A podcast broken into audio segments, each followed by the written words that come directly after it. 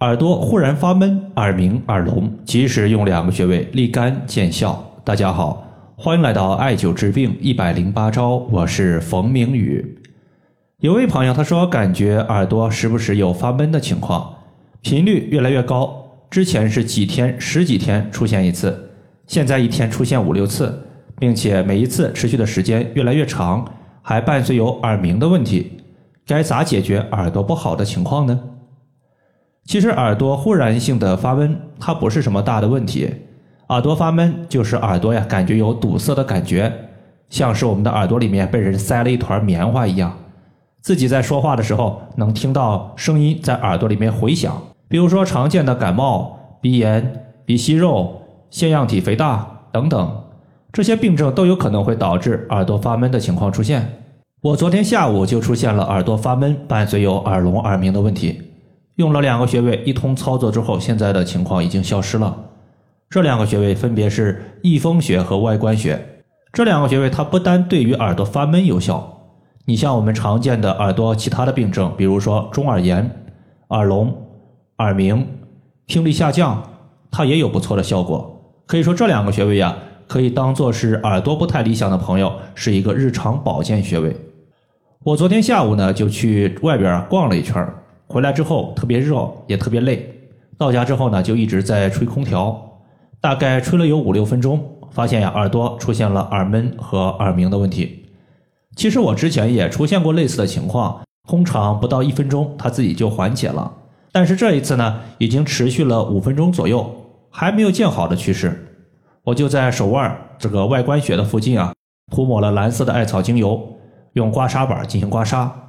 大概刮了有两分钟左右，局部出痧之后我就停了。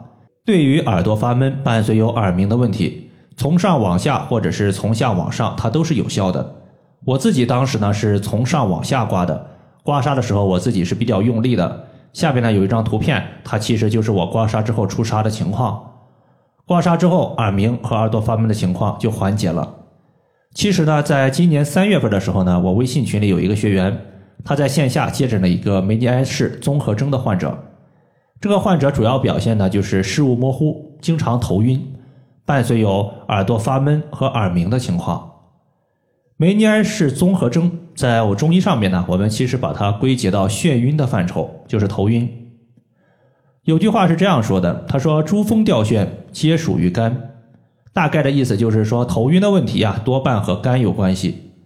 其实从患者的舌苔上来看的话，他的舌头两侧以及舌尖儿明显泛红，舌头红是热症，舌尖儿属于心肺，舌头的两侧属于肝胆，可见患者他是有肝火过旺的问题。耳朵发闷和耳鸣的问题，我们肯定是围绕着耳朵展开。其实早在千年以前，三焦经它还有一个名字叫做耳脉，其实呢就是解决耳朵问题的经脉。我们的主要思路主要是以清肝火、疏通三焦经为主，一共呢是用到了六个穴位，分成两天。第一天艾灸翳风穴、合谷穴、太冲穴；第二天艾灸的是风池穴、外关穴和丰隆穴。连续做了三个月左右，现在呢症状基本上是缓解了，耳朵的耳鸣和发闷彻底消失。每个月可能偶尔会有一次的头晕情况，但很快呢也能得到缓解。外关穴，它就是我们耳脉三焦经上的穴位，可以舒调耳朵的各类不舒服症状。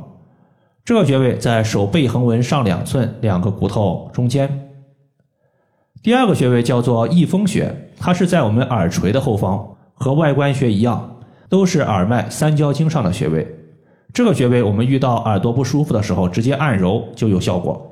因为它距离我们的耳朵很近，所以在按揉的时候，它的整体效果其实要略强于外关穴的。对于急性的耳朵发闷，用翳风穴效果特别好，尤其是脾气不佳的时候导致的耳朵发闷，整体效果会更好一些。翳风穴它其实呢也是对抗化脓性中耳炎的时候一个必灸的穴位。有一次，王小三儿他因为肥胖，就办了一张游泳卡。想着全身运动运动，游游泳减减肥，谁知道游泳的时候不小心啊，耳朵进水了，导致化脓性中耳炎出现。在医院呢，是既吃消炎药，也涂抹耳朵的一些药剂，确实有效果。但唯一的问题就是频繁复发，这让王小三啊特别郁闷。他就问我说：“冯老师，艾灸能解决中耳炎吗？”我说：“效果还行，你可以试试。”王小三呢，他就拿了一根一点八乘二十厘米的石墨艾条，点燃后距离耳朵的翳风穴三厘米左右进行艾灸。每次艾灸的时间一般是维持在三十到四十分钟以上。同时呢，他还把一张 A4 纸卷成一个圆锥，前端的圆锥开孔，把圆锥的孔对着我们的外耳道塞进去。然后的话，比如说左侧低头的时候，他就把艾条放在圆锥这个大孔的下方，让艾烟和艾热进入耳道。我们要知道，艾烟它有一定的消毒杀菌的效果，对于化脓它有一定的抑制效果。就这样啊，别别扭扭的久了有一个多月，脓液呢没有再次出现，中耳炎也就消失了。翳风穴在找的时候呢，我们先找到耳垂，在耳垂的后方，我们能够摸到一个凹陷。